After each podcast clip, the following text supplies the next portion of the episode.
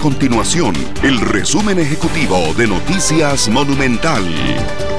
Hola, mi nombre es Fernando Muñoz y estas son las informaciones más importantes del día en Noticias Monumental. Una inspección de la Autoridad Reguladora de los Servicios Públicos, la ARCEP, permitió determinar que el Instituto Costarricense de Acueductos y Alcantarillados mantiene los cobros excesivos a sus clientes por el servicio de agua potable. Tras recibir múltiples reclamos, el ente regulador detectó en mayo que el AIA cobró montos de más a sus clientes a raíz de cálculos inapropiados y ordenó solucionar el problema y reintegrar el dinero. Sin embargo, la situación persiste y se continúan recibiendo denuncias.